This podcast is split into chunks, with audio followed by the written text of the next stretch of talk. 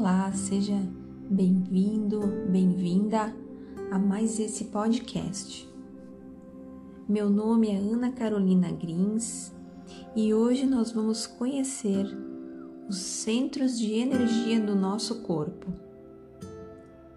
Esse conteúdo está sendo extraído das páginas 137 a 143 do livro Como se tornar sobrenatural de Joe Dispenza.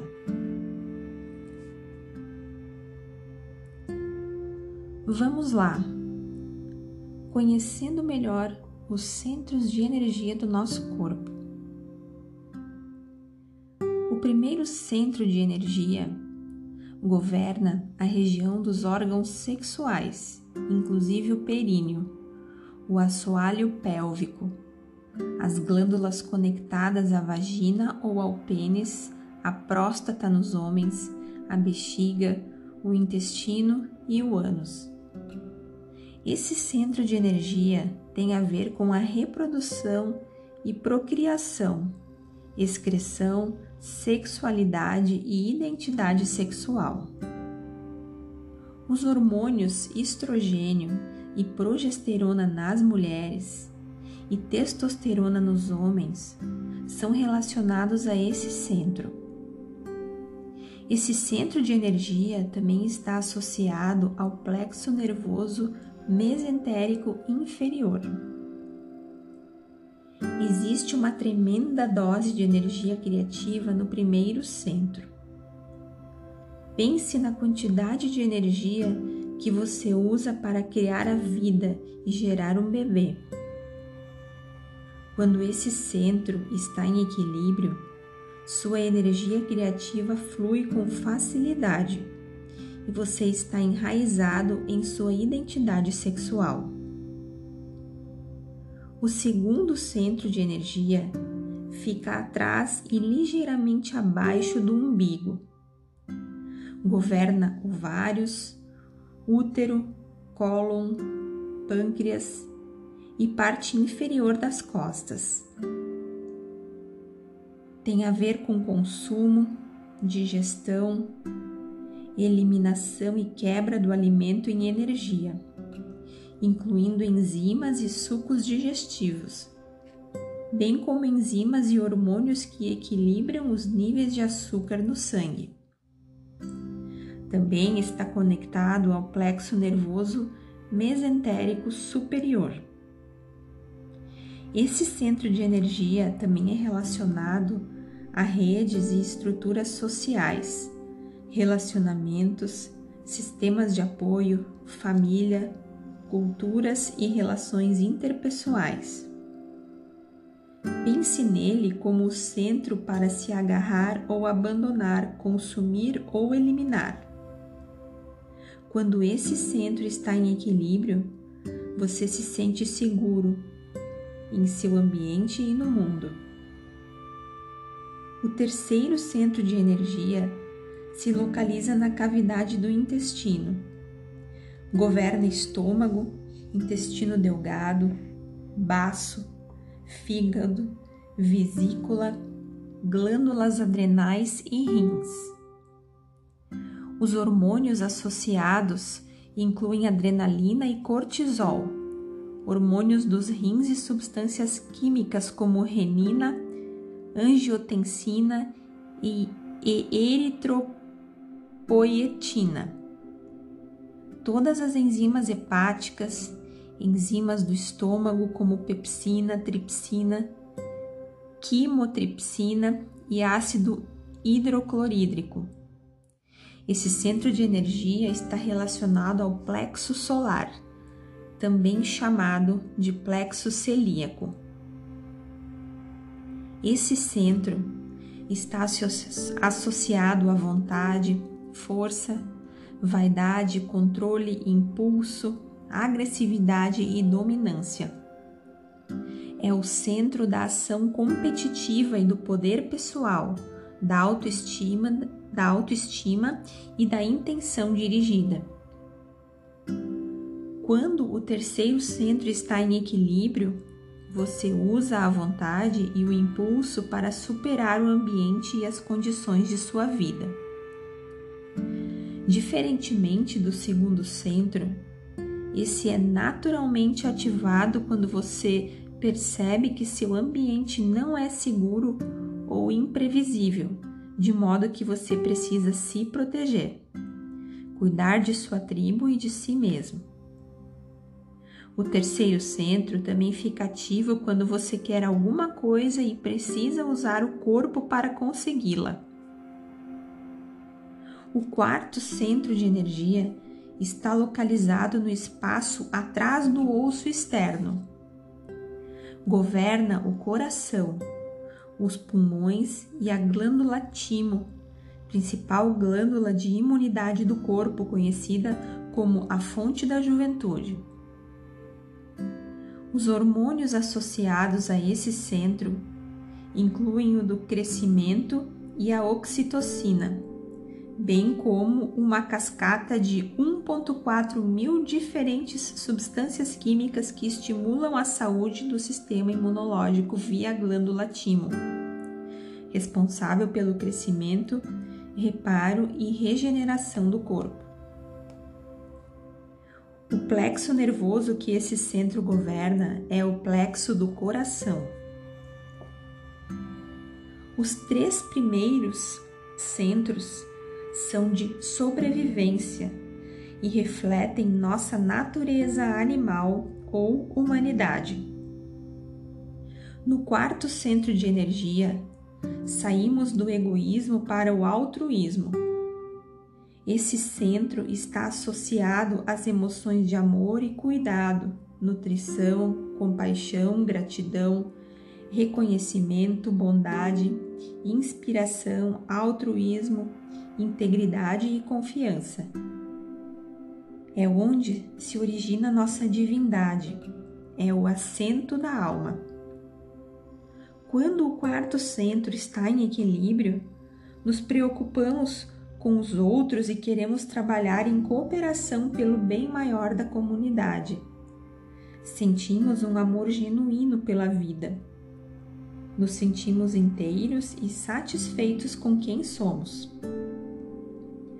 O quinto campo de energia está localizado no centro da garganta. Governa tireoide, paratireoide, glândulas salivares e tecidos do pescoço.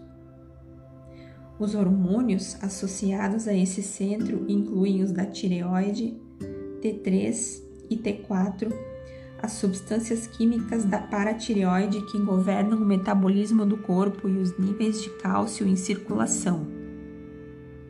O plexo nervoso governado por esse centro é o plexo da tireoide.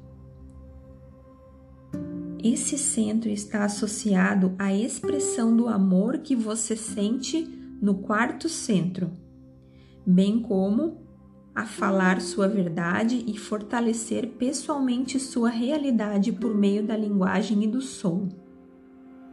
Quando o quinto centro está em equilíbrio, você verbaliza sua verdade presente, o que inclui a expressão do seu amor você se sente tão satisfeito consigo e com a vida que simplesmente tem que compartilhar seus pensamentos e sentimentos. O sexto centro de energia está localizado no espaço entre o fundo da garganta e a parte de trás da cabeça. Se for muito complicado para imaginar, pense no centro do cérebro ligeiramente inclinado para a parte de trás da cabeça. Ele governa a glândula pineal, uma glândula sagrada. Alguns povos chamam a pineal de terceiro olho, mas eu a chamo de primeiro olho. Ela é associada à porta para as dimensões superiores e à mudança de sua percepção de forma que você consiga ver além do véu e enxergar a realidade de forma não linear. Quando esse centro está aberto, é como uma antena de rádio que você pode usar para sintonizar em frequências mais elevadas, além dos cinco sentidos. É o lugar onde o alquimista em você desperta. A glândula pineal é sensível a todas as frequências eletromagnéticas além da luz visível e pode produzir derivativos químicos correspondentes de melatonina que alteram sua visão da realidade.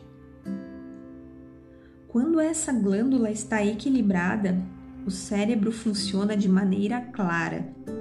Você está lúcido, mais consciente dos mundos interno e externo, vendo e percebendo mais a cada dia. O sétimo centro de energia fica no centro da cabeça e inclui a glândula pituitária.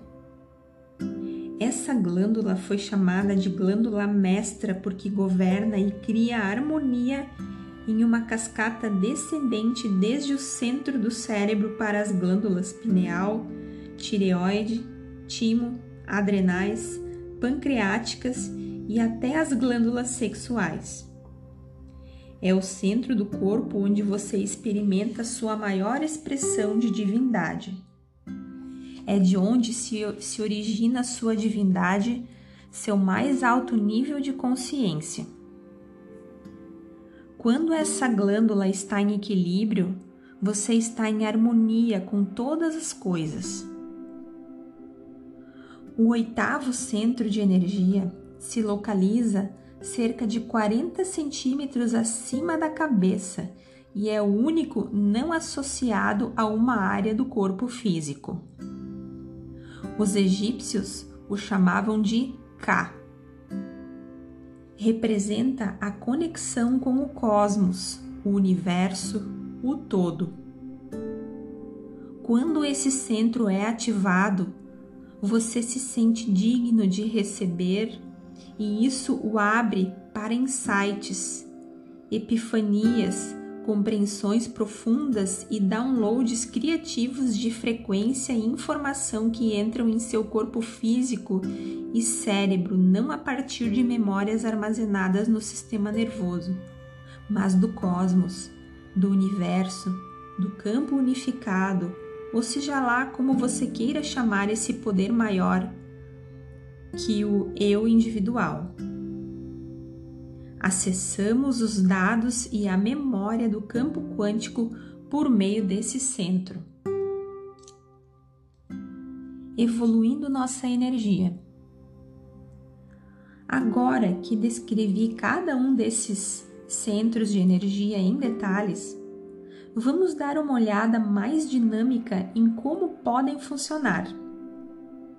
Certamente, nosso corpo é projetado para usar energia em cada um dos centros que relacionei. Mas o que acontece quando fazemos mais com nossa energia do que só sobreviver? O que acontece quando, em vez de liberar toda a nossa energia para o exterior, para procriar, digerir alimentos, fugir de perigo e assim por diante, começamos a evoluir parte dessa energia para cima de maneira consistente, de um centro para o outro, aumentando sua frequência enquanto ela sobe? Funciona assim. Começamos canalizando nossa energia criativa a partir do primeiro centro. Quando nos sentimos suficientemente seguros para criar, a energia criativa evolui, subindo e fluindo para o segundo centro. Quando temos que dominar alguma limitação ou superar uma condição no ambiente, podemos fazer bom uso da energia criativa. E então ela flui para o terceiro centro, o assento da nossa vontade e força. Quando transcendemos com sucesso a adversidade na vida que nos desafiou a crescer e superar, temos a oportunidade de nos sentirmos mais completos, mais livres e mais satisfeitos. e então conseguimos sentir amor genuíno por nós mesmos e pelos outros, enquanto a energia flui e ativa o quarto centro. Quando isso acontece, queremos expressar nossa verdade presente, o que aprendemos, ou o amor ou a integridade que sentimos. E isso permite que a energia se mova adiante e ative o quinto centro. Depois disso, quando a evolução de energia ativa o sexto centro, áreas dormentes do cérebro se abrem, de forma que o véu da ilusão é erguido e percebemos um espectro mais amplo de realidade do que nunca viríamos antes. Começamos a nos sentir iluminados. O corpo entra em maior harmonia e equilíbrio, e nosso ambiente externo inclusive o mundo natural que nos cerca, também entra em maior harmonia e equilíbrio quando a energia acende e ativa o sétimo centro. Quando sentimos a energia iluminada, começamos a nos sentir realmente dignos e a energia pode, enfim, subir e ativar o oitavo centro, onde recebemos os frutos de nossos esforços, visões, sonhos, insights, manifestações e conhecimento que não vem de nenhum lugar na mente e no corpo, como as memórias, mas de um poder maior dentro de nós e à nossa volta. Esse fluxo contínuo de energia evolutiva do primeiro ao oitavo centro está representado na figura 4.4. É esse o tipo de evolução pessoal que acontece quando a energia flui de maneira consistente, o ideal. O que acontece com muitas frequências, porém, é que os eventos da vida e o modo como reagimos a eles provocam a retenção da energia que não flui mais nesse padrão magnífico que acabei de descrever. Os pontos do corpo onde a energia fica estagnada são os centros de energia associados às questões com as quais estamos lidando. Se, por exemplo, uma pessoa sofreu abuso sexual ou foi condicionada desde a infância a pensar que sexo é ruim a energia pode ficar estagnada no primeiro centro, associado à sexualidade, e ela pode ter problemas para acessar a criatividade. Por outro lado, se essa, se essa pessoa consegue acessar a energia criativa, mas não se sente segura o bastante para usar sua criatividade no mundo, sentindo-se vitimizada nos relacionamentos sociais e interpessoais, ou se sofreu trauma ou traição causados por outrem, pode reter essa energia no segundo centro. Essa pessoa teria mais probabilidade para sentir culpa, vergonha, sofrimento, baixa autoestima ou medo excessivos. Se a pessoa consegue fazer sua energia fluir para o terceiro centro, mas tem problemas de ego, e é vaidosa, autocentrada, controladora, dominadora, raivosa, amarga ou excessivamente competitiva, a energia fica retida no, ter no terceiro centro e ela pode ter dificuldades de controle ou motivação. Se a pessoa não consegue abrir o coração e sentir amor e confiança, ou se tem medo de expressar amor ou o que realmente sente, a energia também pode ficar estagnada nos, nos quarto e quinto centros, respectivamente.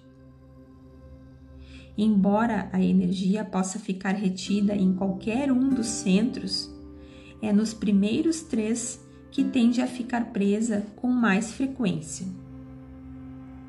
Quando fica presa, a energia não consegue evoluir e fluir na corrente regular descrita anteriormente, que ativa os centros de energia superiores, onde sentimos amor pela vida, e o desejo de retribuir. Fazer esse circuito fluir como foi projetado para fluir é o objetivo da meditação de bênçãos dos centros de energia. Abençoamos cada um dos centros para fazer a energia estagnada voltar a fluir.